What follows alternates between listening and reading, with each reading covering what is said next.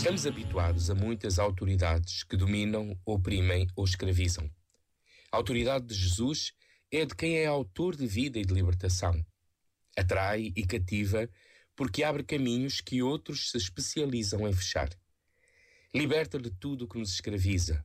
Promove o crescimento interior de cada um para que nos tornemos nós mesmos capazes de pensar, escolher e amar em liberdade. A sua palavra levanta o homem não o esmaga nem atrofia. Salva em vez de condenar, promove em vez de moralizar. Por isso, ensina com autoridade. As suas palavras são vivas e dão vida. Será que já as escutamos verdadeiramente? Este momento está disponível em podcast no site e na app da